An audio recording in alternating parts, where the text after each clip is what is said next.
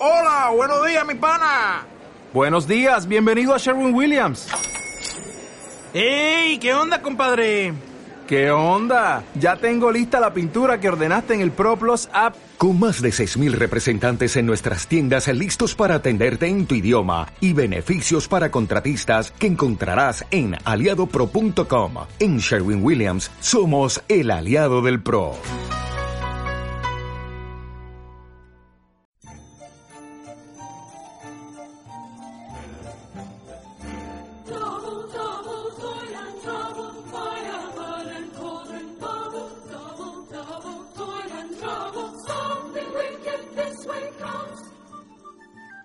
Hola, muy buenas amigos de las tres escobas.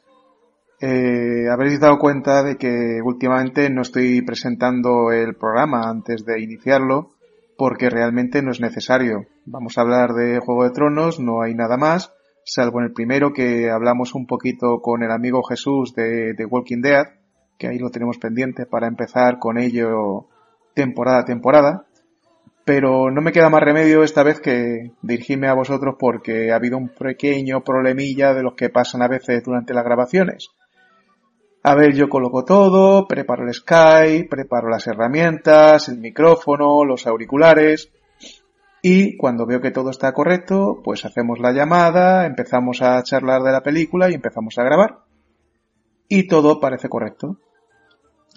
Si hubiera sido, nos hubiéramos dado cuenta antes, pues seguramente habíamos empezado de cero, pero es que me he dado cuenta cuando ya había terminado la grabación de que el programa que graba la conversación de Skype, en vez de grabar el micro que suelo utilizar, ha grabado con el micro del ordenador, que por supuesto no tiene ni la misma calidad, ni discrimina los ruidos, ni nada. O sea que vais a notar que un poquito que, que tengo mi sonido propio bastante desmejorado.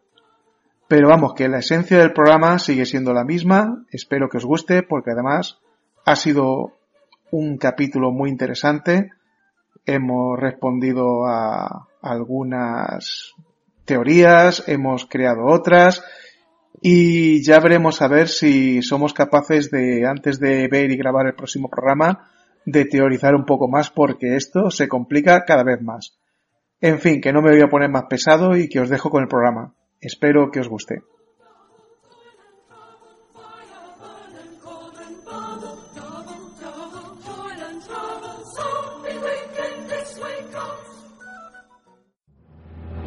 Las Tres Escobas es un podcast en el que expresamos nuestras opiniones.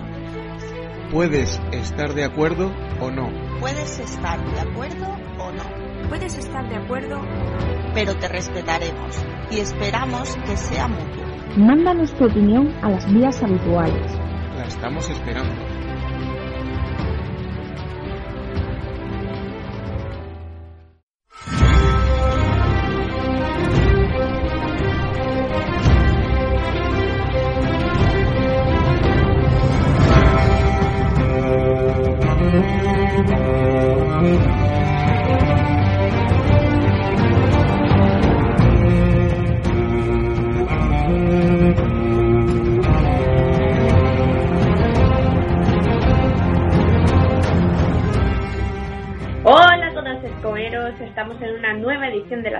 Escobas y volvemos con Juego de Tronos, con este último capítulo de la octava temporada, bueno, último no, penúltimo, ¿eh Raúl? Madre mía, penúltimo, solo de pensar que queda uno, cómo ha sido el capítulo, lo poco que queda, digamos, abierto, pero las vueltas que le van a dar para cerrarlo. Ya, es, es que yo no sé, de verdad, cómo va a acabar la cosa, pero... Uf, sí, la verdad está muy complicado, ¿eh? Está, nos han cerrado muchas mm, historias ya, pero hay otras pendientes que nos van a dar mucho de que hablar y mucho que alucinar como hemos alucinado esta noche viendo el capítulo. Sí, pero es que yo creo que así a grande rango, comentando antes de, profundizar un poco en él, eh, ha dado un giro la trama tan heavy mm. que sí, podíamos intuir por dónde iban a ir los tiros, más o menos, pero es que ha dado un giro que ahora mismo, mm, si el otro día decíamos que no sabemos quién se va a sentar en el trono, ahora menos, creo yo. No sé, yo ahora quizás al revés, mm, lo tenga más claro, pero mm, sin tener nada que ver con lo que pensaba hasta este momento. O sea, es que mm, la verdad es que aunque aquí ha sido tema de, de los guionistas, volvemos otra vez a lo mismo, que, que esto no está en los libros. Eh, esto es George R.R. R. Martin total. Lo que ha sucedido en este capítulo es Martin total.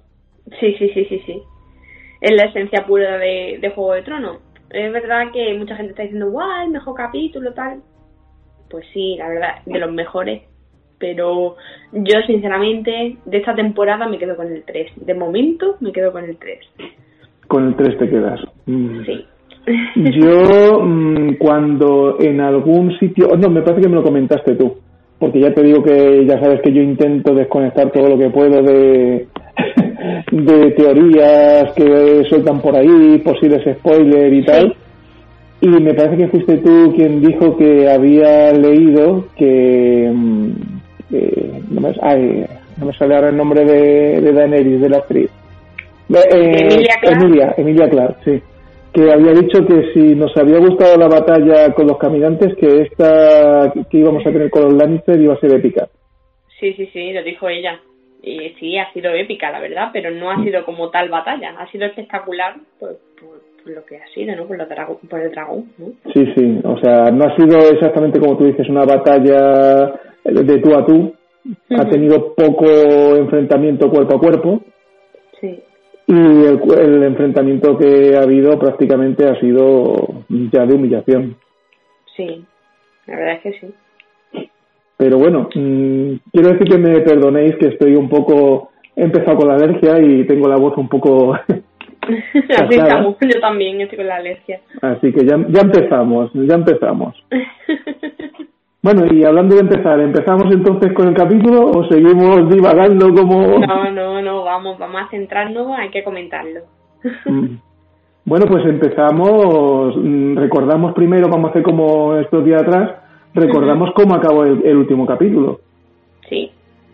Que acabó con Miss Sunday con la cabeza seccionada y cayendo cuerpo y cabeza abajo de la muralla. La cara de gusano gris, la cara de, Daenerys y el Dracarys que soltó antes de morir. Sí, sí, sí, sí. O sea, nos deja ahí ya una pista, nos da digamos que yo creo que el peso de Daenerys, de cómo está afrontando la situación, que no sabe cómo manejarla realmente. Y creo que, aunque en este capítulo que vamos a comentar tiene muy poco diálogo, porque más que todo es acción pura, audiovisual, que no, no hay no hay guion apenas, eh, hay que recargar, recalcar el peso de Daenerys en cuanto a personaje, o sea, muy heavy ¿eh? el, el giro que da desde el último capítulo a este. La verdad es que la evolución que ha tenido en Poniente eh, ha sido muy fuerte porque ya lo hemos comentado también, eh, ella venía de una isla en la que se había ganado la confianza de su gente. Claro. Y aquí es que no le dan opción, porque todavía no ha demostrado nada. Y, el, y lo que ha demostrado en el norte, en el sur, como aquel que dice, como que no se lo creen, Sí, sí, se puede decir que así. También tenemos en cuenta que los mm, reinos, digámoslo así, o las ciudades que ha conquistado en, en esos y demás, eh, son pueblos muy mm, pobres, ¿no? Muy que sí, que sigue habiéndolo en Poniente, pero en Poniente ya hay una jerarquía, ¿no? Hay, digamos, mm, distintas clases Allí no, allí eres o eres un tirano o eres un esclavo. Sí. Entonces también la, adoración a lo inexplicable, a verla a ella como una diosa, era mucho más adulador de lo que ella se esperaba en Poniente. Es que ella ha demostrado que es una diosa. Sí, sí, sí, sí, sí. Allí sí, en Poniente no. Claro. Aquí ha llegado, uy, aquí, aquí me refiero a Poniente. Sí, sí, sí ha llegado su leyenda, pero ya sabemos que la leyenda muchas veces no tiene nada que ver con la realidad. Claro. En fin. Eso, eso hay que tenerlo en cuenta, todos esos detalles. Que empezamos el capítulo con Varys, mm, más Varys que nunca. Más araña que nunca, más tejedor.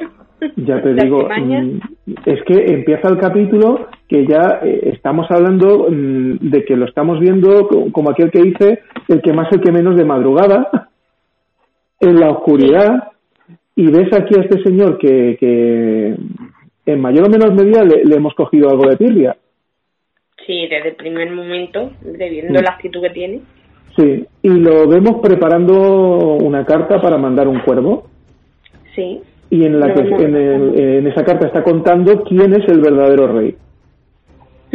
O sea, como tú dices, está teciendo aún más su, su fama, vamos, le precede, pero bien. Bueno, el, el señor de los rumores, ¿no? o sea, están lanzando el rumor al mundo. Sí. Eh, en la base. ¿Tú crees que al final lo consigue mandar o no? Eh, el primer mensaje sí. Es que no sé, no sé. Porque luego en la siguiente escena que aparece cuando lo quema, no sé yo si es que lo ha guardado y no lo ha llegado a enviar, no sé, no lo tengo muy claro todavía. Yo, creo que sí, incluso, no sé si la ha calcado o algo, porque como le pone el papel encima con la tinta, no sé yo hasta qué punto eso es factible. Pero vaya que, yo creo que él tenía la intención de mandar más mensaje a sus pajaritos, ¿no? Pero bueno, al menos uno sabemos que seguro que sí. Yo creo que sí. No sé, yo mm, te digo que no lo tengo todavía tan claro. No lo sé. El caso, sí, es que llegamos a la siguiente escena y, otra vez tenemos a Varys de, protagonista que recibe a John. A su llegada a, no me acuerdo nunca cómo se llama el castillo de, de los Targaryen. Roca Dragón, sí. Nuevamente nos lo ponen súper odioso porque vemos que lo que intenta es convencer a, John de que él tiene que ser el rey. Sí, sí, sí, sí. Él sigue insistiéndole a John, pero claro, sabemos cómo es John. Es muy reservado, es muy medido en todo, entonces obviamente le va para los pies. Y es lo que hace. Ya te digo. Eh, pues ahí, fíjate, que en esta escena, después de, tantas temporadas, de ocho temporadas eh, odiando a Varys, pues mm, empiezas un poco a comprenderlo y entenderlo. Sí, pero yo creo que eso es el juego que tiene, ¿no? Que te posicionas, el, el espectador se posiciona con el personaje, ¿no? Y es quizá el anhelo de buscar eso que quiere Varys, ¿no? el, el rey adecuado. Eh, aunque no sean las maneras adecuadas de hacerlo, eh, lo que busca es la persona, valga la redundancia otra vez, adecuada por ocupar el trono. Sí, sí, sí, sí, sí. Entonces nosotros empatizamos con él, pero que sea eso. Es que siempre hemos pensado que era todo a nivel egoísta. manipulador, pero, sí, ha manipulado. tiene él a nivel egoísta? Ninguno. Él no es mm, nadie. No, porque él de todas formas siempre ha servido a los reyes de una manera o de otra. Claro sirvió al Rey Loco, sirvió a, a Baratheon, eh, ahora está sirviendo a, a Daenerys, bueno, sirviendo y traicionando. Bueno, ahí está metiendo caña, pero bueno. bueno, pues ahora tenemos a Tyrion con Daenerys. eh, le dice que es su última oportunidad. Sí, bueno. sí. Dime, le confiesa lo de la traición. Sí, sí, sí, por ahí va. Ah, exactamente, por ahí iba. pero lo curioso de, le, le confiesa la traición, pero ella al primero que nombra pensando que es el que la ha traicionado es a John. Claro, pero es que es lo que lo que hablábamos en el capítulo anterior, en, el anterior programa también. Eh, John realmente le dice lo que va a hacer en ningún momento se oculta. Él le dice que va a hablar con su familia, o sea, con su hermana, ¿no? Porque merecen una explicación. Que él se va a arriesgar. Entonces Daenerys lo tiene que tener en cuenta eso. Que no es una traición, es que él ha ido de cara desde el primer momento. Eh, estoy de acuerdo contigo hasta cierto punto. Porque sí, exactamente, realmente no es ninguna traición por lo que tú estás diciendo. O sea, tus argumentos son perfectos igual que los de John. Pero cuando termina la conversación, ella se da media vuelta, se va y parece entender o cree entender o desea entender que, él no se lo va a contar a sus hermanas.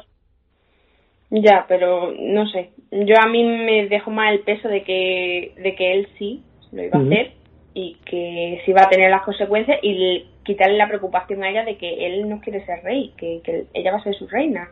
Y ya le duele la boca al pobre de decírselo. Sí. El caso es que mm, Tyrion le dice que el traidor es Varys, nos deja ahí todo abierto, se supone que la conversación, aunque no la enseñen, habrá sido mucho más larga. Sí. y lo que ella dice que de todas formas, que si Varys lo sabe, porque Tyrion lo sabe, porque Sansa se lo dijo, porque Jon se lo dijo a Sansa, el culpable a fin de cuentas de la traición es Jon. O sea, ella emperrada en que el culpable es Jon. Sí, pero digamos que también le deja la puntillita a Sansa, como diciendo, esta la tenía yo calada desde el principio, que me le va a jugar. Y la ha intentado parar y, y ha conseguido lo que ha querido. Nos recuerda ahí Sansa un poquito a Cersei también, en su estilo. Pues, pero la verdad es que sí. Lo hace que, que la pobre es que ha sufrido inocentemente porque, a ver, que está claro que Cersei a su manera también ha sufrido lo suyo. Pero no tiene ni punto de comparación con lo que ha sufrido Sansa a costa de los demás, que ha tenido que madurar a base de golpes. Ya, pero no sé, yo le veo un lado oscuro a Sansa, no la veo muy clara. Ah, pues yo ahí la verdad es que, bueno, nos queda un capítulo, nos queda un capítulo todavía. bueno, pues ya llega la, la captura de, de Varys, que es lo que hablaba al principio, cuando coge esa carta y la, la quema en, en, ese cenicero y se quita los anillos, ya se prepara él para, para su muerte. Ya sabe lo que viene y bueno, los inmaculados lo, lo cogen y, y lo bajan, ¿no? Es verdad que esa escena me flipa. O sea, chapón. además es que ah, volvemos a lo mismo y no quiero ser pesado. Es que la, la fotografía, la luz adecuada en cada momento que tiene esta serie, en los decorados, es impresionante porque cuando le están ya, vamos a decir, juzgando Daenerys, Jon, eh, Davos, Tyrion, los Inmaculados, y tienen ahí a, a Varys y ya le, le, condena a muerte y aparece de la nada la cabeza del dragón. Uf, se te ponen los pelos de punta ahí me dio un miedo el verlo ahí, o sea, a ver, miedo. ¿Me entendéis, no? La sensación esa de decir, uff, es que estaba tan metida dentro de, la escena que, uh, me veo yo el dragón enseñándome los dientecitos como se lo está enseñando y me muero, vaya, caigo redonda. No hace falta que me queme. Lo que pasa es que cuánto desaprovechamiento de carne, en vez de quemarlo, se lo tenía que haber comido. bueno, quién sabe después lo que ha hecho. y hablando de comer, eh, nos hemos saltado, porque tampoco es una cosa que tenga mucha importancia, mm, al principio del capítulo, cuando Varys eh, recibe a uno de sus pajarillos, a esa niña, que es una de sus espías. Y hablan de alguien que, que no quiere comer, pero bueno, que ya comerá la cena. Eso no sé, me deja a mí un poquito, no lo entiendo. Pues yo lo que pienso de esa escena es que ha intentado envenenar a Daenerys o algo. Es lo que me da la sensación, no sé. Sí, porque esa niña trabaja en las cocinas. Claro, esa, y le ha dicho que no ha comido nada en la, en la comida y dice, bueno, lo volveremos a intentar en la cena. Ostras, qué buen ojo. Claro, yo pienso que es eso, porque es que si no... Sí, sí, sí. Sí, te doy toda la razón, pero vamos, pero bien además y no había caído en ese detalle. Y mira que nos no, dan pistas no le encuentro otra lógica. Sí, sí, porque la que está demacrada es Daenerys y la que está que no tiene ganas de nada es ella. Mm. O sea, pues Tyrion no creo que no tenga hambre. No, ese, pase lo que pase, ese comer y sobre todo beber y otra cosa porque no le dejan. no, pues no se le presenta la oportunidad tampoco. No, no, es que últimamente por los tíos donde va no hay chicas de vida alegre. no, no, no. bueno, pues después de la ejecución eh, nos vamos a, a la alcoba de Daenerys, que está con Gusano ahí delante de la chimenea. Sí. Claro, los dos han perdido a una buena amiga. Yo creo bueno. que es el único apoyo ahora mismo que Daenerys puede tener en cuanto a empatía. Sí. También creo que se buscan el uno al otro, ¿no? En la confianza que tienen ambos. Sí, porque además esta escena es corta, pero nos da muchísimo. Sí, sí, tiene una carga emocional muy heavy. Porque Daenerys le, le enseña a Gusano, bueno, se la enseña, ¿no? Que se la da. La única y última pertenencia que tenía Missandei que se trajo de la isla. que creo que era un collar, ¿no? Del cuello. Sí, un collar de esclava. Un collar de esclava. Y John, uy, John, perdón, eh, Gusano lo mira y lo tira al fuego, quemando, imagino que el cadáver no lo podrían coger de allí, porque tampoco nos lo han enseñado. No creo, la verdad. Habríamos visto alguna especie de funeral. Viendo cómo, cómo los Inmaculados gestionan las emociones, entiendo bien la actitud de Gusano, es como pasado pisado, ¿no? Como la canción decía. ¿Qué pasa? Que, no, que ya está, el dolor lo lleva, lo va a tener siempre, pero no quiere tener un recuerdo de ella y de su muerte. La quiere recordar por cómo era él. Pienso que, que por la carga emocional que expresa, que tampoco es muy expresivo, pero. No, no, muy expresivo. creo que es lo que. Expresivo negativo, porque expresivo positivo se le ha visto poco. Poco, la verdad es que poco, sí. es muy serio. Pues nada, el caso es que en ese momento llega John y Daenerys eh, le dice a Gusano que se puede ir. eh, ella en la conversación le demuestra que sigue celosa por cómo el pueblo llano, digamos, que le respeta, le quiere y que ella, pues, es que no ha tenido oportunidad de demostrar lo que vale. Y es verdad, es que eso también es verdad, porque hasta ahora mmm, nosotros podemos decir que admiramos a, a Daenerys. Es que yo creo que hasta este momento en Poniente Daenerys se ha dejado guiar por todo el mundo. Hmm. Cosa que antes ella llevaba el mando, más o menos, pero lo llevaba y tenía clara la idea. Pero ahora ha llegado un momento en que se ha dispersado tanto en centrarse en lo que le dice Tyrion, en centrar en lo que dice Jon, en intentar eh, encajar bien en lo que es Poniente, en borrar el recuerdo que tienen de su padre. Yo creo que todo eso el personaje no sabe gestionarlo y, y no puede, no, no sabe cómo hacerlo. Es que aquí ella es la otra, la que viene de fuera. Claro, la forastera es eh, luego la, el legado que tiene, es que son muchas cosas. Y John, en cambio, el norte pues ha sido respetado, su padre ha sido un hombre honorable, que era uno, él no tiene esa carga tan fuerte detrás. El caso... dentro de lo difícil, las cosas le han salido medio fácil a John en comparación con Daenerys. Bueno, si nos ponemos a mirar toda la carrera en la serie de John el pobre, que hasta No, llegó a morir, que la no es nada fácil. puñeta, pero que Daenerys quizás lo ha tenido más jodido. Que su propia novia en el norte verdadero le, le pegó un flechazo y no precisamente de amor, Ya, ya, ya. es que también lo ha tenido crudo el pobre, ¿eh?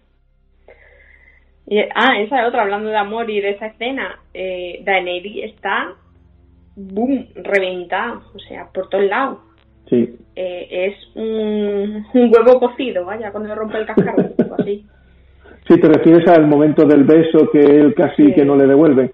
O sea, ella le dice eso, lo de la gente que la- va a apreciar más a John, pero claro, John le dice que no se preocupe por eso, que él no quiere el trono, que él le había dicho a Sansa que no quería el trono y no lo quiere.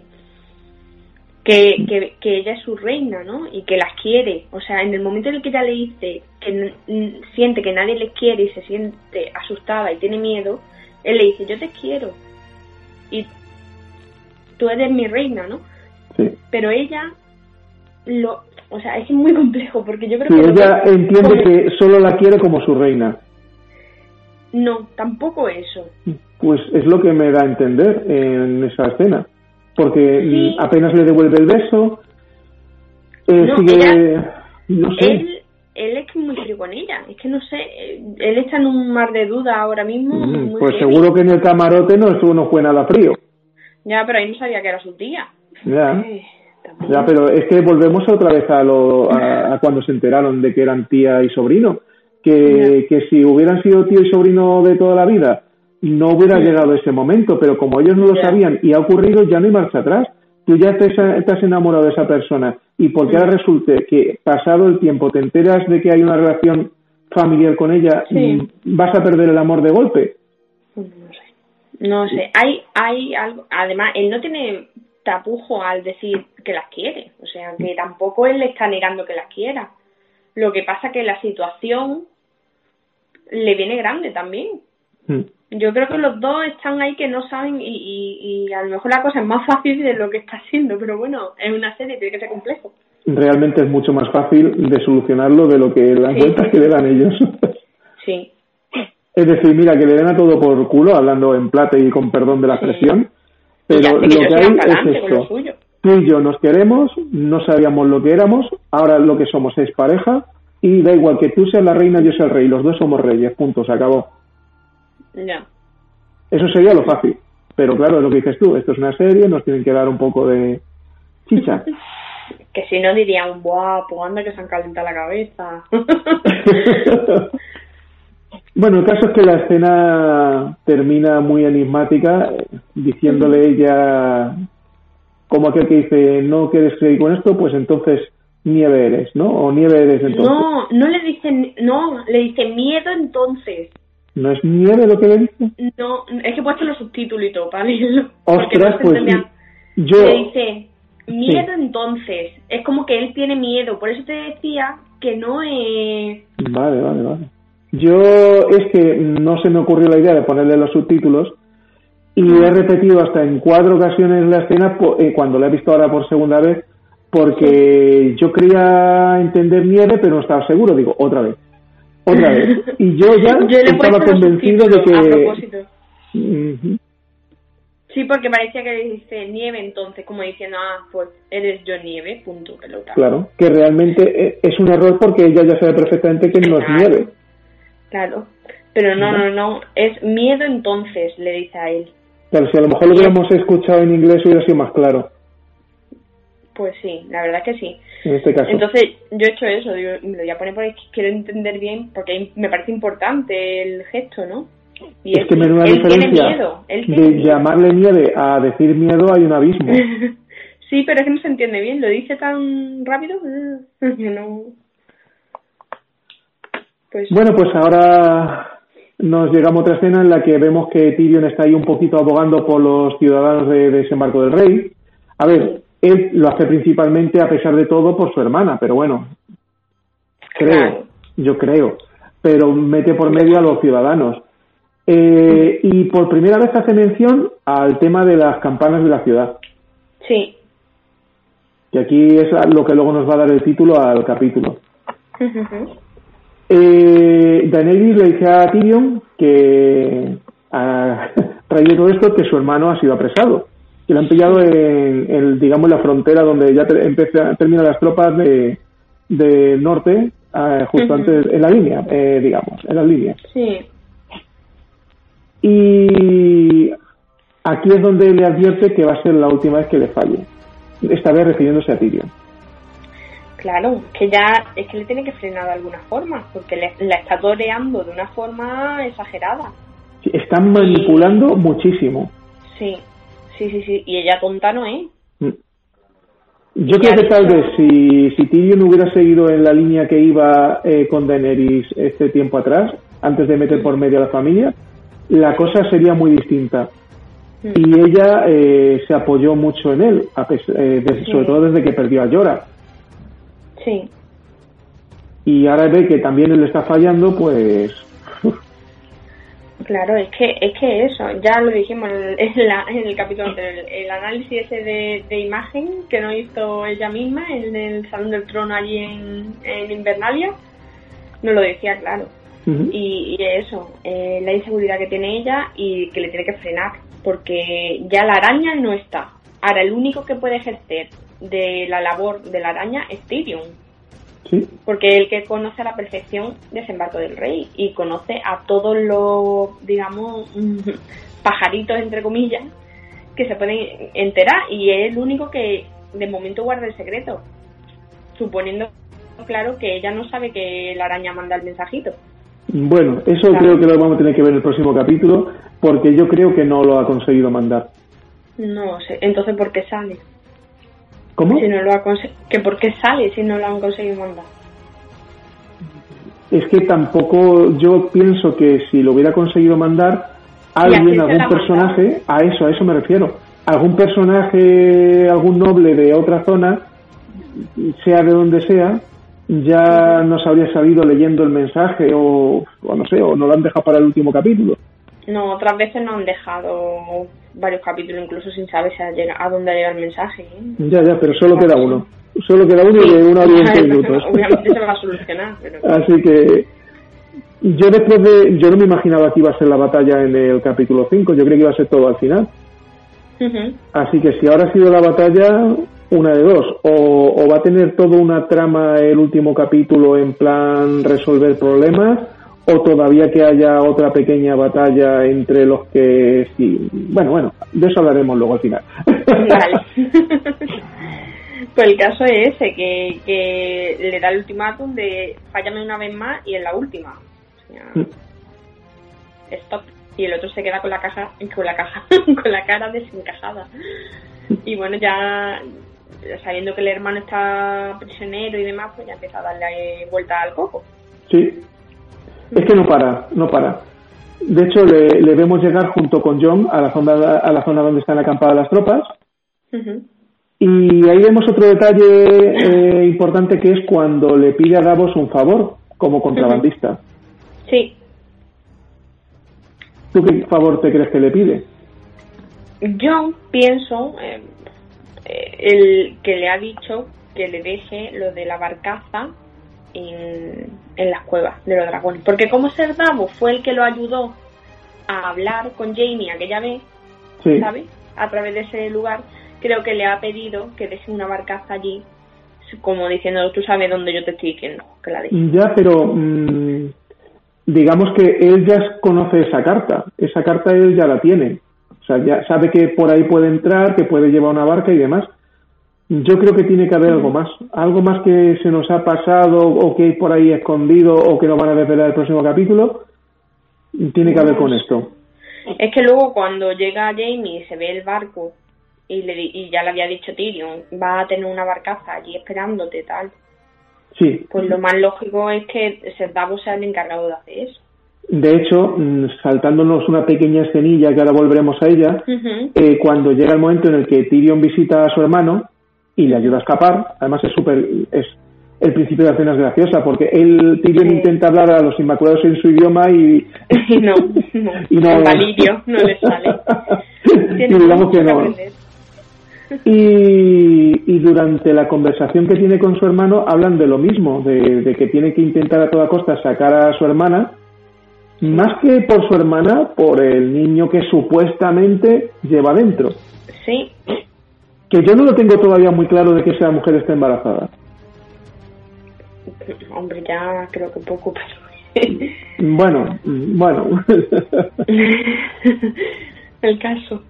Sí, ya, de eso ya, ya veremos. Yo creo que en el fondo Tyrion ahí tiene la esperanza también de que Daenerys no la vaya a liar parda. Y le recalca mucho lo de las campanas. A sonar las campanas, que no quemen la ciudad.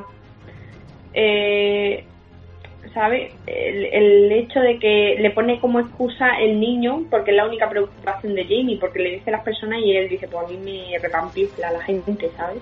Y yo pienso que, si no hubiera llegado la situación a este extremo, eh, quizás mm, Jamie pensando que Cersei espera un hijo de él, yo creo que se, eh, se, habría quedado en el norte, pero claro, aquí tienen que darle mucha más chicha a la trama.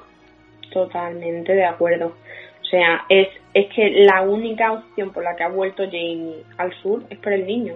A ver, que sí, que él sigue enamorado a su manera de su hermana, pero si no fuera por ese niño, yo pienso que se habría quedado con nuestra grandullona en el norte. Sí, sí. bueno, ya, eh, ya, ya, veremos. Sí, sí, ya veremos. El caso es que todavía, te digo, la, la escena que nos hayamos saltado es la de cuando llegan a, por la noche Aria y Sandor, el perro, Y cuando uno de los soldados le pregunta a Aria que, que quién es y a dónde vas, ella se identifica como Aria tal y vengo a matar a la reina Cersei. Ya está, o sea, así de claro, tío, eh, no me calientes la cabeza. Mm, tengo que comentárselo a mi capitán. ¿Qué capitán ni capitán? o, o, me dejas pasar que os voy a solucionar una papeleta o, o me paras y ya veremos lo que ocurre. Pero al final el soldado les deja pasar y cuando otro soldado le pregunta qué, qué pasaba, mm, ignora la, la pregunta. Sí, sí, sí, sí, sí. O sea que al final, digamos que ha pensado bien. Efectivamente, si consiguen asesinar a la reina, se acaba la batalla. Claro, pues tiene toda su lógica. bueno, y, y ahora viene. y ahora vamos ya a plena luz del día porque hasta aquí ha sido todo muy oscuro. Sí. Que era la noche de antes. ¿No queríamos una batalla a la luz del día? Para demostrar que esta gente se ha gastado el dinero en los efectos especiales, el CGI y demás? Eso es un deleite, o sea, a mí me ha flipado eso, los efectos mm. especiales, ha sido brutal. Sí. Y eso en una pantalla de cine tiene que ser espectacular. Ostras, yo te lo, lo que me parece que ya lo hemos comentado, que si esto alguna vez eh, lo, lo pasaran a cine, o sea, que dijeran el cine tal, un, por ejemplo, el Yelmo, la sala, la sala 1, eh, un día a la semana va a proyectar eh, tres capítulos, cinco capítulos de, de Juego de Tronos. Yo me apuntaba sin dudarlo. Porque esto, esto verlo en, en el cine, madre mía. Ya te digo que yo mm, lo vi, lo empecé a ver en Canal Plus, que no se veía excesivamente bien. Luego poco a poco he ido consiguiendo las versiones en, en 1080 y cuando lo, lo ves en 1080 estas escenas, es que es que es alucinante. Y eso que yo no tengo 4K, que con el día que tenga 4K. pues sí, la verdad es que, que es una pasada y un deleite visual. O sea, está genial. Es que no tiene nada que envidiarle a una película. Nada, nada, nada. No, eso es lo que. Mira, tenía una nota apuntada para decírtelo. Que es impresionante ponerte a ver un, unos capítulos finales de una serie y que no tenga que envidiarle absolutamente nada a una película de cine. No, menos mal hemos llegado a, a, una era tecnológica audiovisual en la que está ya mm. todo tan entrelazado, que la calidad es tan buena que es que no hay nada, nada, nada que envidiarle ni en cuanto a, tramas, ni argumentos, ni guion, ni efectos especiales, ni nada, ni dirección de, de, lo que es eh, cámara y demás. O sea, tenemos mm. planes espectaculares de, de mayor coste o menor coste. Tenemos series de todo tipo que se gastan mucho menos dinero que Juego de Tronos y están dando unos resultados geniales. Sí, es que hoy en día, de todas formas, eh, y, fíjate que hablamos hoy en día, que lo, lo mismo nos escuchamos dentro de 10 años y decimos, qué ridículo es eso estabais diciendo. bueno, pero ahora mismo esto es lo más puntero que hay. Claro, es que hoy en día cualquier eh, estudio que con un poco de conocimiento te puede hacer una película o una serie con unos medios impresionantes. Sí. Bueno, vamos a volver al momento previo a la batalla. sí, bueno, vemos la, la flota, ¿no? De, de Euron. Vemos la compañía dorada, las puertas de desembarco del rey, formada. Sí. Eh, vemos la posición desde el otro punto de vista a a los norteños, los dorraquis, poquitos que quedan, los inmaculados y demás, todos colocados frente a frente. Y los escorpiones en cada una de las torres y en todos los barcos. Eso es, eso es. Eh, vemos que está todo, mm, le han dado un, ¿cómo decirlo? Un tuneo a desembarco del rey en cuanto a, a esto, a los escorpiones y demás, que es bastante heavy está todo preparado para los dragones. Claro, es que hasta este momento eh, lo único que podemos pensar es que no queda más remedio que ver una lucha normal, que el dragón ni de broma va a poder eh, meterlo ahí. Y bueno, esa escena en la que vemos que están los barcos pues cargando ¿no? los escorpiones con las flechas para lanzar a los dragones y demás. El dragón, el dragón. bueno, ellos, claro, el dragón ya, pero bueno, que antes eh, la idea era que eran varios dragones. Sí. ¿no? Digo, no está solo pensado para uno, está pensado para más de uno, por tanto más posibilidades para ellos. Y, y claro, vemos ahí a Euron Grillo y, ah, no, tío, esto cárgalo, tal, ping pong, dando órdenes.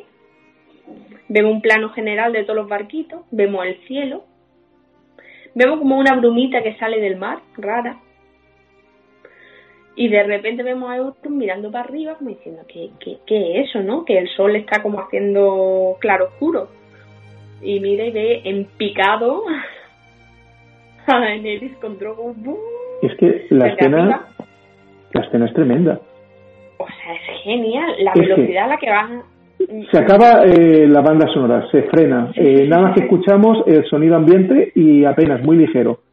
Silencio, Sí, sí, sí. silencio, silencio. Y de repente aparece a contraluz del sol Sí, el dragón con Daenerys encima y empieza a quemar la flota, alucinando a Euron, pero vamos, pero mm, no se la has visto en otra peor. no. De un lado a otro, pim pam, hace como un triángulo, se vuelve para el barco de Euron, el otro salta por la borda. Eh, que va, que por mucho que disparen flechas, disparan dos flechas ahí como buenamente pueden, nada, el dragón la esquiva perfectamente Mm. y a tomar por saco, adiós. Y ahí, otra vez, silencio, silencio. Se escucha un poco de fondo mm, eh, las explosiones de, porque claro, no están precisamente cerca de, de la madera, los barcos. Y de Sí, sí, repente, bueno, eso estamos hablando de la, de la escena en la que está la, la compañía dorada y el ejército. exacto, sí, por eso te he dicho que justo a continuación, en, en la puerta, en la parte de, de tierra de desembarco del rey. Claro, y de fondo se están escuchando las explosiones de los barcos. Mm. bum. Y no se escucha otra cosa muy de fondo. Ujú. Y de repente cuando empieza el, el capitán de la compañía dorada, que es Sí. un punto, porque las caras... Es que es que le, o sea, les da por detrás, nunca mejor dicho. O sea, el dragón pega un fogonazo, revienta la puerta principal y se carga a todo el ejército. y se carga la compañía dorada prácticamente al completo. Todo, todo, todos ardiendo. Y la escena de- del capitán cuando se cae del caballo, empieza a correr, que yo creía que los dos rakis lo iban a cargar, y llega Gusano Gris. Gu- Gusano Gris. Pum, por la espalda. Madre mía, qué, qué escenón, ¿eh? Es, es buenísimo, es que es, es- es épico, ¿no? Sí, Y ahí es cuando empieza la masacre. Sí.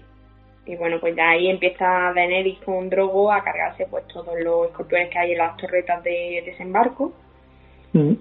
a quemar todas las murallas, a facilitar la entrada de su ejército al interior de la ciudad. Y vemos a, a Cersei contemplando todo el panorama. Desde su torre del castillo rojo ahí alucinando, vamos. Sí, sí, sí. No, no, pero ella está serena como diciendo, no está pasando, no está pasando. Sí, es un sueño cuando, así, como cuando murió el otro dragón eh, el otro día, un sueño. Ostras, sí, sí, sí. Así nos dejaron a nosotros, pues en esta ocasión está Cersei. No, no puede ser, no, no puede ser.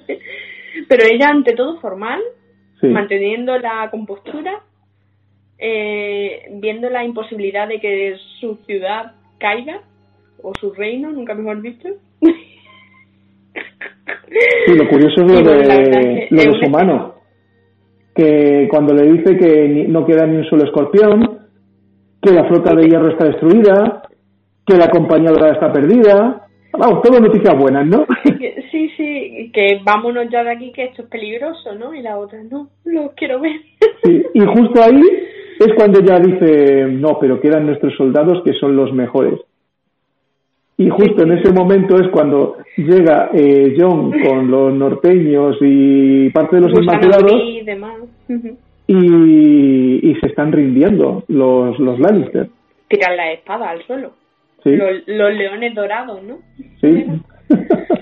Tiran la espada al suelo, se hacen caquita un poco. pero bien, pero bien. Además, y volvemos otra vez. Es que son como ahí, boom, boom, como se nota hasta los latidos del corazón. Otra vez Sí, tenemos sí, sí. silencio, tenemos a Daenerys en lo alto de lo que queda de una torre y vemos como al rendirse los soldados, los Lannister, los leones dorados, ¿no? vemos como la, gente empieza a gritar que, nos rendimos, las que campanas, las campanas, las campanas. Sí. Empieza a sonar la campana, Tyrion un poco menos que respira. Sí, todos respiran. Sí. Se ve un poco. Bueno, hasta Cersei, hasta Cersei respira, como diciendo, bueno, pues ya está, ¿qué vamos a hacer? Sí. Y en ese momento es cuando explota totalmente Oh, la cara. Es que yo creo que le pasan 20.000 cosas por la cabeza. Mm. Es que ha sido como, va a ser tan fácil, te vas a ir tan de rosita, ¿no? Después de todo lo que me has jorobado, tía. yo creo que es lo que piensa ella. Y ahí es cuando se va la ira de olla, mmm, coge a Drogo y empieza a quemar la ciudad entera. La cara que pone es... La actuación es brutal. Se lo deja en un comentario en Instagram. Dudo que lo lea. Tenía que ponérselo. Es que es brutal la actuación que pone Emilia Clark. O sea, Es- esa es Daenerys que pasa de, de- del dolor a la rabia más pura en segundo y vemos la transformación en un demonio porque es que la cara que pone es de bicho. Sí. Y guau. Y mira que yo soy pro Daenerys, ¿eh? Pero claro, es que ahora, mm, digamos que intentan un poquito ponernos en contra de lo que ha hecho. Está claro que lo que hace no está bien porque mm, ya había ganado el reino. O sea, ya con eso había ganado la batalla, ya no tenía por qué seguir. Pero hay que entender también lo que ha llevado a Daenerys ahí. Las, las conjuras para cuando si- siendo todavía una niña, la intentaron envenenar varias veces. Sí. Su propio hermano la vendió a- para conseguir un ejército. Lo que ha pasado en la isla, eh, lo que está pasando aquí, claro, empiezas a acumular todo eso y aunque sepas que no es lo correcto lo que está haciendo, es defendible. A ver, sí, total, le buscamos la justificación, ¿no? Pero también la empatía con ella.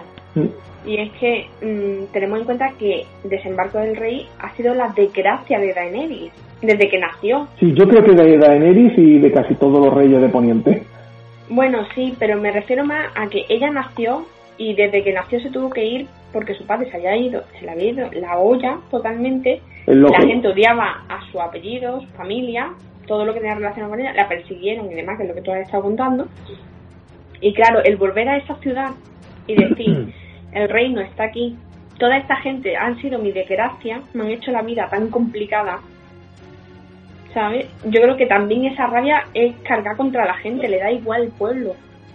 No es un pueblo que ella crea que merezca libertad, porque al fin y al cabo el pueblo es el que le ha hecho todo el daño que, que ella ha recibido.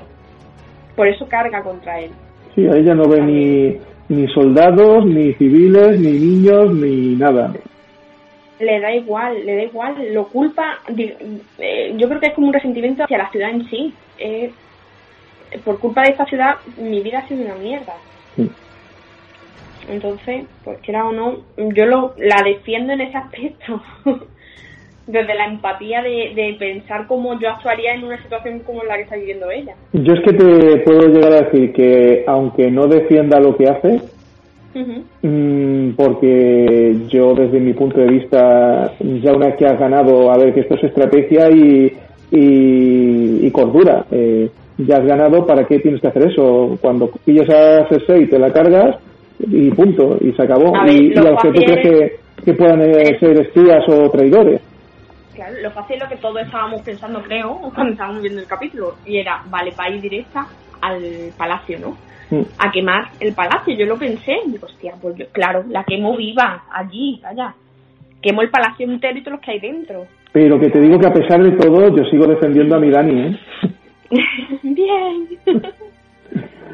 El caso es que empieza esa, esa quema salvaje, las tropas empiezan a atacar incluso a los que habían soltado las espadas, Gusano vive el primero, y John se queda bloqueado, sí. Empieza a alucinar y, y se queda inmóvil, quitando cuando le viene algún soldado a atacarle a él, que, que lo, lo para y lo, y lo mata, pero casi con desgana, se defiende con desgana, Sí, sí, sí. eh, incluso intenta hacer que las tropas, mm, más que nada los norteños, que es sobre los que él tiene el mando, eh, retrocedan.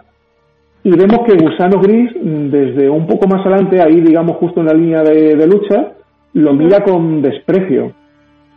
Claro, porque lo oye decir que pare, claro, a los soldados. Pero es que también hay que entender la posición de John, y es que Tyrion le ha dicho que por favor que cuando suenen las campanas que no ataquen. Que ya está, que la ciudad se ha rendido. Y él, digamos, es fiel a su palabra. Sí, es un caballero, un verdadero caballero.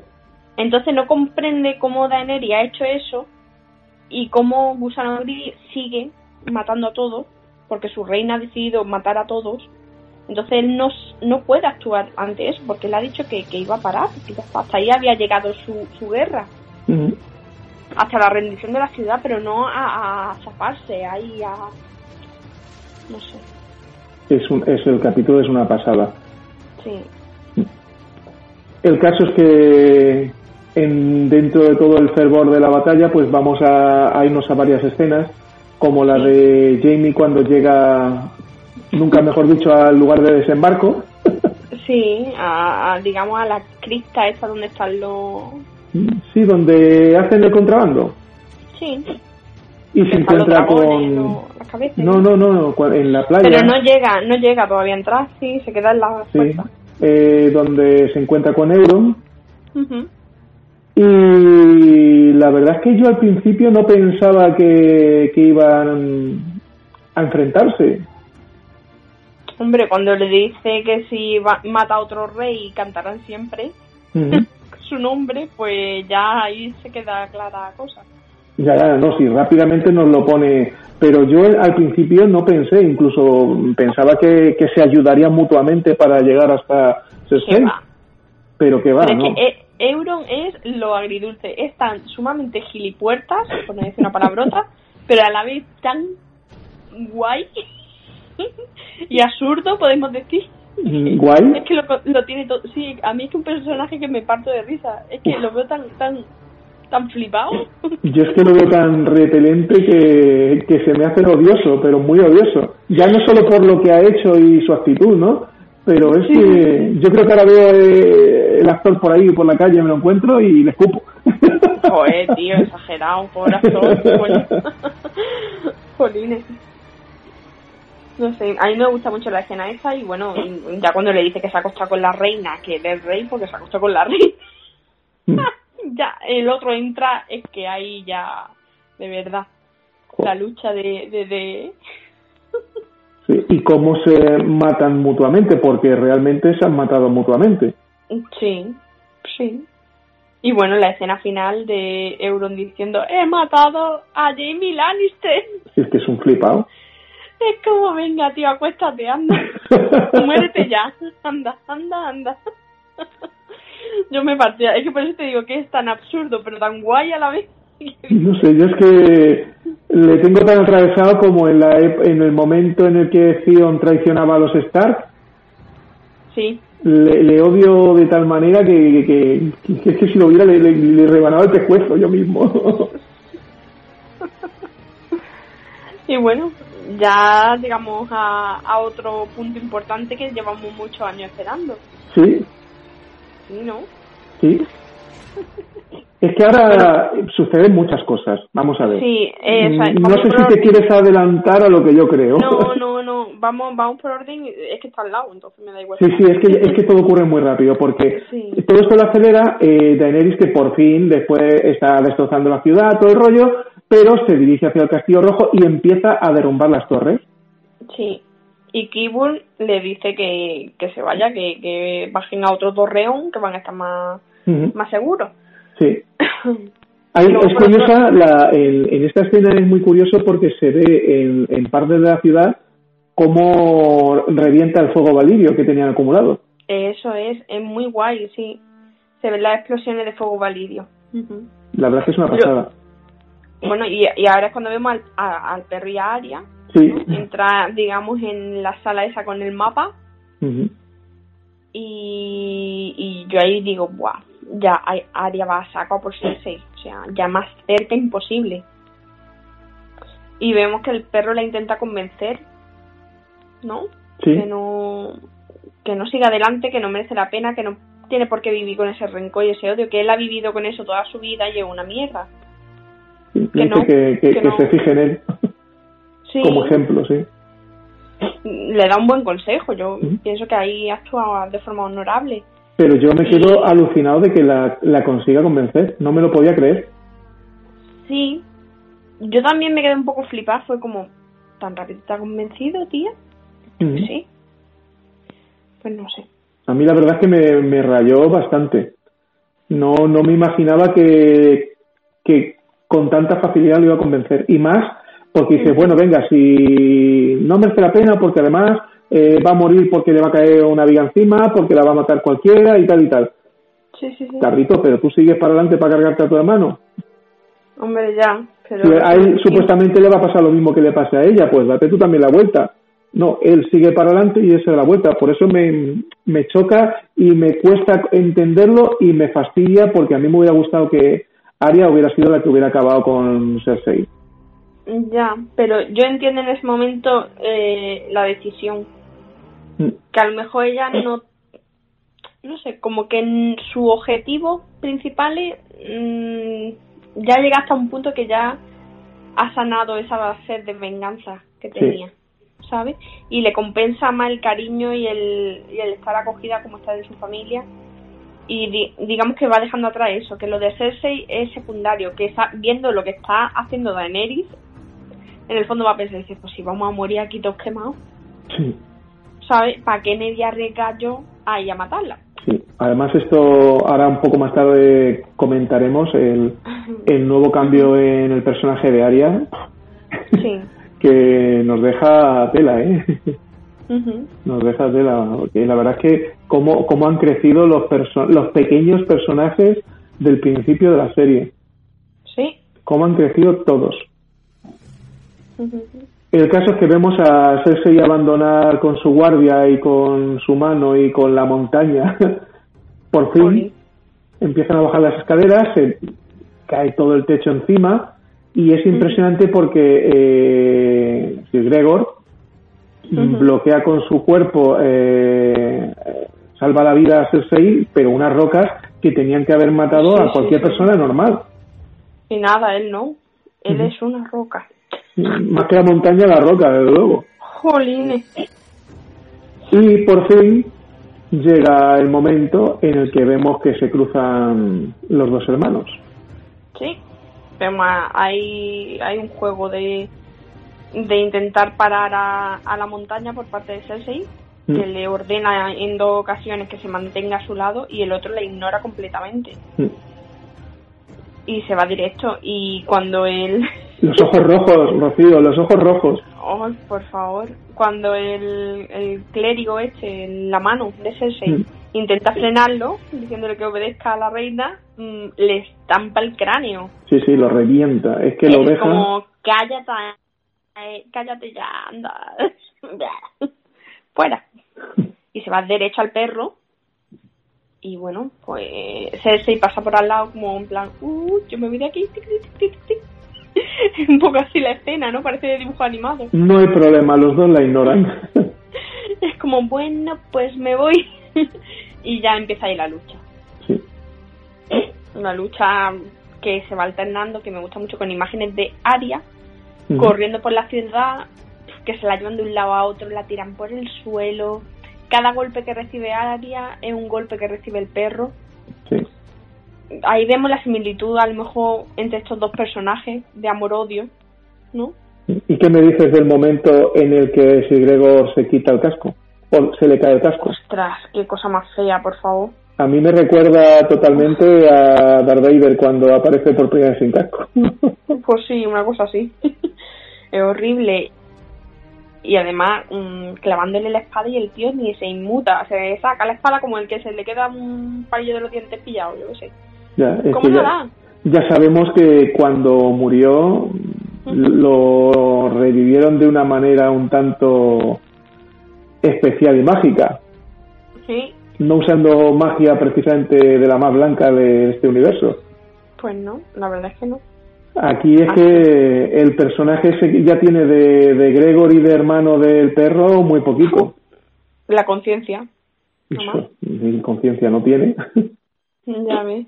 Sí, porque, y bueno, eh, vemos que coge al perro por el cuello, lo intenta estrujar, el otro empieza a clavarle cuchillos por todos lados. Muérete, muérete ya, tío. es buenísimo ya eso. gracioso. Además, Porque jo- ya el joder, pobre- muere con la voz de, que le han puesto de doblaje. Es buenísima la, la voz del doblador del perro, ¿eh? ya, mierda. Qué bueno. Le está pinchando el cuchillo por todos lados y nada.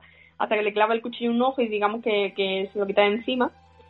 Sí, Y sí, pero que le ha atravesado el medio cerebro. Exacto, y sigue vivo. Y se saca del cuchillo y es como, ¡buah! Ya no puedo más contigo. Y lo estampa contra un muro que caen al vacío. Sí. Y bueno, caen a una zona que está ardiendo abajo y suponemos que están muertos. Es que es- esa es la muerte épica que le esperaba al perro. Ujú. Él eh, sufrió con el fuego y ha muerto Sí. en el fuego, pero ha muerto con el valor de enfrentarse al fuego. Ya ves. O sea, una pasada. La verdad es que yo creo que ha sido de las muertes más épicas que, que hemos visto en el capítulo. Hombre, era de esperarse eh, la, la lucha con su hermano y, y luego eso, el decir, yo me voy a morir, pero es que tú te vas a morir conmigo quemado. ha sido así. Mm.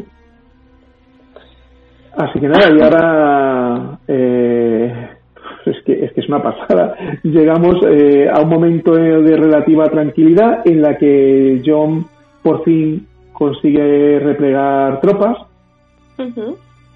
Bueno, hemos visto que incluso ha tenido que matar a uno de los suyos que iba a violar a una mujer.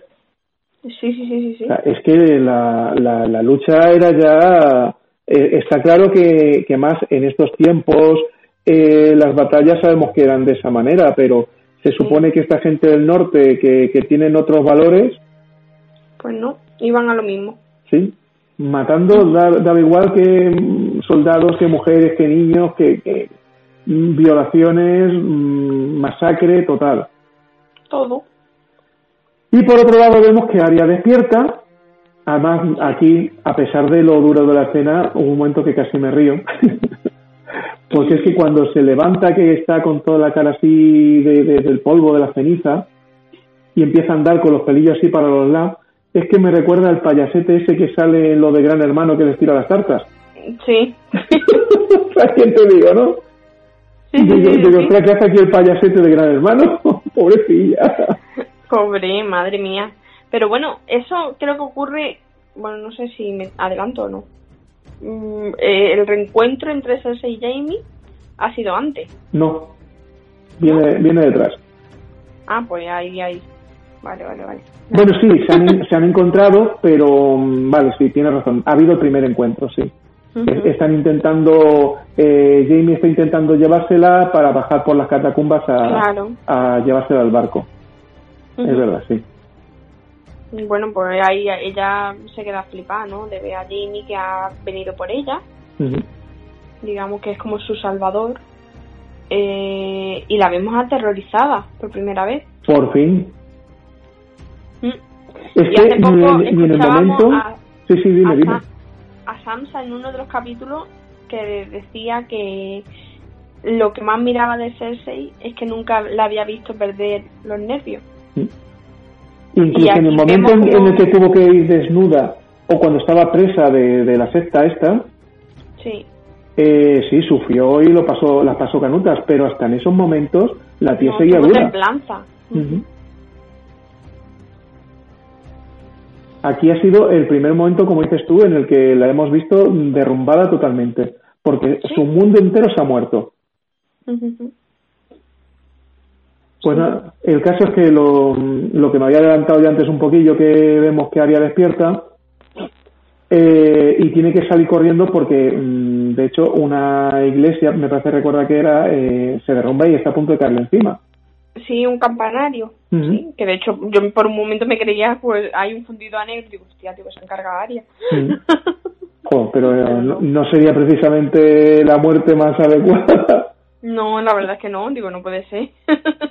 El caso es que vemos que acaba trincherándose una especie de sótano, hay un montón de gente, y eh, se vuelve a encontrar otra vez, que antes no lo hemos comentado, en el momento en que casi la pisotean, hay una madre con su hija que la salva, sí, la ayuda. ¿sí? Que también sale, o sea, le dan varias veces, ya estoy un personaje de estos random, y le dan un protagonismo porque se queda justo a las puertas de entrar en la torre en el Castillo Rojo, luego salva a Arya cuando la están pisoteando y ahora se la encuentra aquí junto con el resto de la gente y con su niña y es cuando toma el mando Arya y dice que ahí, si siguen ahí, van a acabar muertos todos. Claro, que tienen que salir, ¿no? De esa zona. Y de hecho consigue, consigue sacar a toda la gente y en ese momento llegan los dos Raki. Sí. Y madre mía. Pues hay cabezas ruedan por todos lados. Sí, dejan a la mujer malherida, Arya se vuelve y cuando la intenta ayudar tiene que salir corriendo porque viene otra llamada del dragón. Acaba con la madre, acaba con la hija y con media calle. Y si no acaba con Aria, que no creo, algo quemadita seguro que se ha quedado. Pues ya ve, ya la vemos ahí, mmm, digamos como despertar, porque la vemos tirada en el suelo. Sí. Y la vemos, pues, cupir escombros y demás levantarse y de repente hay un caballo blanco. Sí, el del capitán de la compañía dorada. Ese. Y está ahí pues sin montura ni nada. Y vemos que Arya se acerca al caballo, lo acaricia y demás, y se sube en él y se va corriendo mm. en el caballo. Sí. Y ahí tenemos ya el, el, fundido. Ahí nos hemos dejado una pequeña escena eh, hemos hablado de la, de la huida, del intento de escapar de Cersei y Jamie. No hemos dicho cuando se hunde todo encima de ellos. Ajá, que eso es justo antes de lo de Aria. Exactamente. Pues llegan a, la catacumba esta de donde están las cabezas de los dragones para escapar y ven que está sellada la salida por un derrumbe que ha habido. Y no pueden salir obviamente. Y Daenerys sigue pues lanzando Dracarys a diestra y Y bueno, vemos que se está derrumbando todo y Cersei llorándole por favor a Jamie que no la deje morir, que por su hijo que tienen que vivir, que ellos tienen que salir adelante y demás y Jamie la intenta proteger pero sabe que es el fin y se derrumba todo el techo encima de ellos, así que se da por hecho, yo lo doy que están muertos.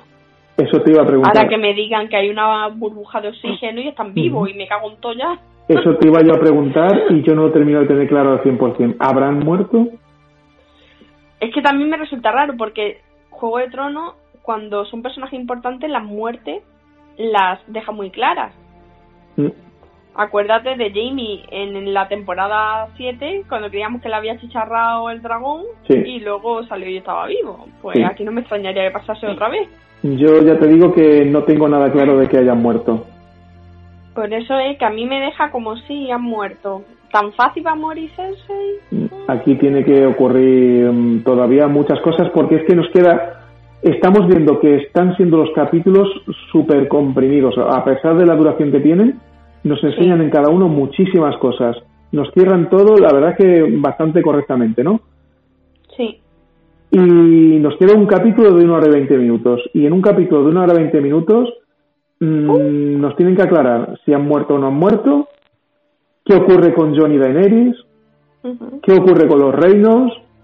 ¿Quién se queda con el trono? Ahí está. O sea... son muchas cosas. Yo no sé si ahí van a hacer una asamblea y se van a juntar todos y van a debatir a ver qué hacen. Yo no sé si John va a coger a Daenerys por banda y le va a decir, relájate un poquito, hija mía, ¿qué te pasa? Es que pueden pasar muchas cosas y de momento, mm, hasta que le pegue un tercer repaso al capítulo y piense un poquito más, no me atrevo a hacer una quiniela de. De ahora mismo no, puedo, incapaz. El otro día dije una y, para nada, vaya. Sí, ahora, ahora la tenía pensado comentar al, al terminar ya con el capítulo.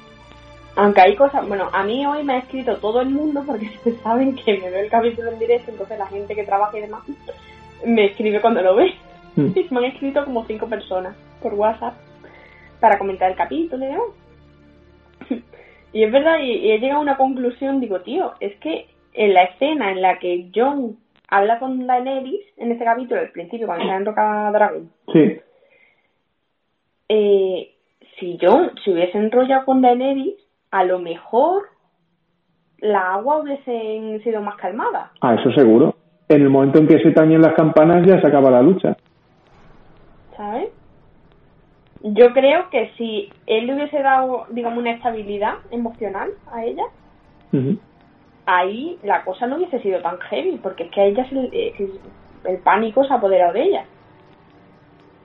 Y lo estaba comentando, digo, tío, en verdad, creo que eso hubiese sido un pilar clave para, el desarrollo del capítulo.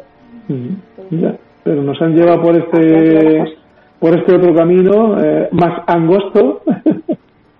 Total. y ahora nos queda mucho por averiguar. Pues sí. A ver, a ver, buah, es que quedan tantas cosas y pienso, digo, jolín, una hora y veinte el próximo capítulo, ¿cómo van a cerrar todo lo que tienen que cerrar? A ver, que si nos ponemos a pensar fríamente, una hora y veinte es una duración más o menos media de una película no muy larga. Sí, sí, de una comedia normal. Así que. Sí, pero en una comedia hay cuatro dramas. la, principal y tres subtramas. Pero es que aquí tenemos, mm, yo qué sé, cuántas tramas hay abiertas. Aquí hay mucho todavía. Así que a ver si nos dejáis muchos comentarios con vuestras ideas y que nosotros también podamos contestar y, eh, y, que nos ayude a meditar porque... Mm. estamos mm, bloqueados, un poco mentalmente, porque ha sido tanto que... La verdad es que en, en Ivos nos ha dejado, eh, se llama Jack Lawton, nos deja un comentario. al principio lo pensé un poco loco, ¿sabes? sí, es verdad. Eh, dice, además, sí, directamente dice: Aria mata a Cersei. Ahí no ha habido suerte. La montaña la mata. De momento. La montaña la mata. Es que aquí. Ah, vale, vale, vale. Eh, dice, Aria mata a Cersei. La montaña la mata, entiendo que Aria. Y el perro lo mata a él. O sea, ahí también... Eso sí, ahí estábamos todos de acuerdo. Lo único que se ha equivocado es lo de Aria con Cersei y la montaña con Aria. Jamie se suicida, tampoco. Daenerys muere, de momento tampoco dice que probablemente asesinada por la araña. Podría haber ocurrido si hubiera conseguido envenenarla. Lo del veneno, claro, ahí sí estoy de acuerdo. Ahí podría haberla, pero no ha sido. No, se ha adelantado Aria. Y dice que la araña muere a manos de John, claro, o de Gusano Gris para vengarse. Entendemos, ¿no? No, ha hecho falta porque se la ha cargado Drogon. Ya veis, a manos de Daenerys directamente. Y dice, John deja el trono de hierro en manos del legítimo heredero, o sea, Gendry Baratheon, y se va al norte a refundar la Guardia de la Noche. es un poco locura, porque el verdadero heredero es él, es John, que es el, rey Targaryen. Eh, si no hubiera ocurrido todo lo que ha ocurrido, eh, Richard Baratheon eh, no hubiera sido eh, o sea, fue el que destituyó al rey, eh, a los Targaryen de, de, la dinastía, ¿no? Entonces, lo, lo, lo, quitó de en medio. Realmente el legítimo heredero es Jon Snow. Pero claro, Jon no quiere reinar, es que eso es muy importante. No quiere, pero no le va a quedar más remedio. No sé yo. Yo esa es mi idea, desde luego, ahora mismo. Que ahora mismo Jon va a ir a por el trono. la esperanza de que convenza a Daenerys. A ver, a mí me gustaría que fueran la pareja feliz y a comer perdices como se hacía antiguamente. No, un happy end no, desde luego. No, al menos pienso que durante un tiempo sí puede, durante un tiempo, a ver, suponiendo que haya un salto temporal, ¿vale? Que yo me estoy aquí flipando mucho. No, no, no me lo creo. En esta serie no lo, creo. que lo haya. Un pequeño salto temporal, me refiero. Ya en plan de vamos a calmarnos un poco, vamos a ver qué está pasando y vamos a tirar para adelante y tal. Un happy end no va a ser. O sea, nos van a hacer pedazos. Vamos a decir, ¿qué? O sea, mm, bueno, que, que vemos a Tyrion sentado en el trono. en plan, tú no quieres, tú tampoco, pues me siento ya, toma por culo. ¿no? Bueno, pues volviendo, vamos a terminar con lo de las quinielas. Eh, respondiendo a Jack, eh, yo contesté y puse mi propia quiniela. Fíjate que yo no suelo hacerlo, pero me picó el jodido, ¿eh? Y yo puse que pensaba que Aria mataría ser 6. En principio me he equivocado, aunque todavía puede ocurrir. Eh, que por algún motivo se cruzarían la montaña y perro y puede que se maten entre ellos, ahí he acertado. Sí. Y puse, o que solo muere la montaña, pero que puse que lo más probable es que se mataran entre ellos. Eh, a Varys es posible que le pillen en la traición y le pase algo parecido a lo que le pasó a Meñique, o sea que también creo que ha acertado. Sí. Y John y Daenerys eh, creo y espero que a pesar de las dificultades reinarán. Esa fue mi quiniela. Y luego le contesto a Jack Lawton que lo de la Guardia de la Noche ya no es necesario cuando ya no hay caminantes blancos y los salvajes ya no son enemigos. Claro. Y luego viene lo tuyo, ¿lo leo yo o lo lees tú? no, lee, léelo tú, que yo no lo tengo a mano. Vale. Ahora viene Rocío con su quiniela y aquí mmm, divagas de una manera tremenda diciendo que Sensei debería matar a Cersei. ¿Cómo? Sansa. Sí. Y no, es que has dicho Cersei. Ay, perdón. Eh, que, que tú piensas que Sansa debería matar a Cersei. Sí. Es imposible porque Sansa está en el norte obviamente. y, y tal y tal. Pero en aquel momento yo no sabía si Sansa iba a estar en el norte o en el sur. Mm, Bueno, pero si ya sabemos que se había quedado allí, en el norte. Ella estaba de señora de Invernalia. Y si le da neura. bueno, el caso. Tú dices que la montaña eterna seguro que tiene su propio combate, has acertado.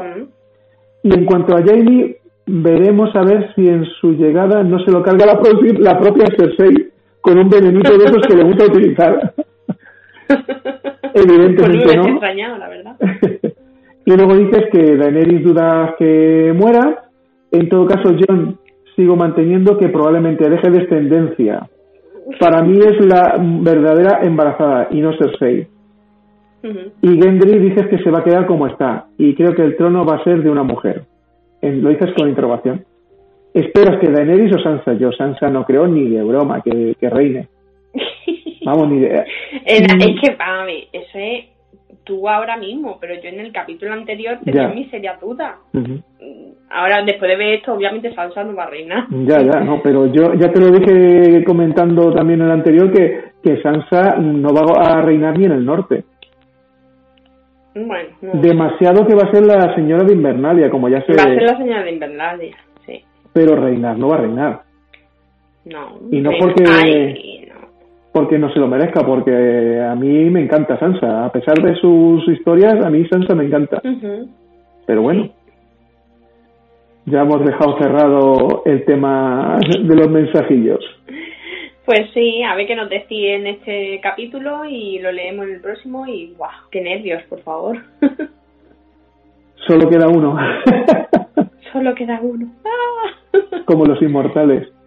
Ostras, es que la escena de la, de la lucha en la escalera entre los hermanos, ya te digo, hay el momento en el que me recuerda a, a Darth Vader cuando se quita el casco, Sí, pero luego hay el momento en el que cuando están luchando a espadas en la escalera que se está derrumbando me recuerda a los inmortales, la primera película. yo es que mm, he visto una, creo. Sí, has visto la primera conmigo que te dije que era un peliculón, que era un no la había visto nunca en la vida. y creo que a pesar de eso no te gustó mucho. Mm, Bueno,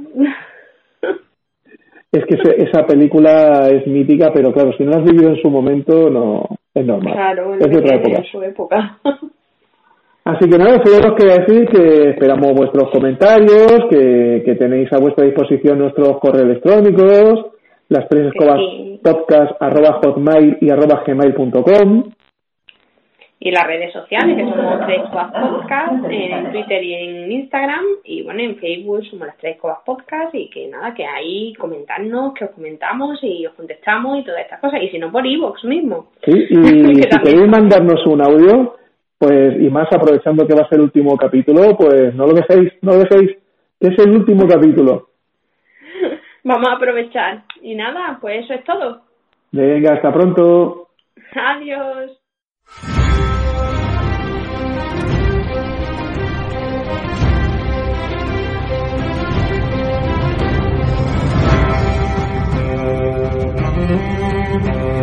Thank you.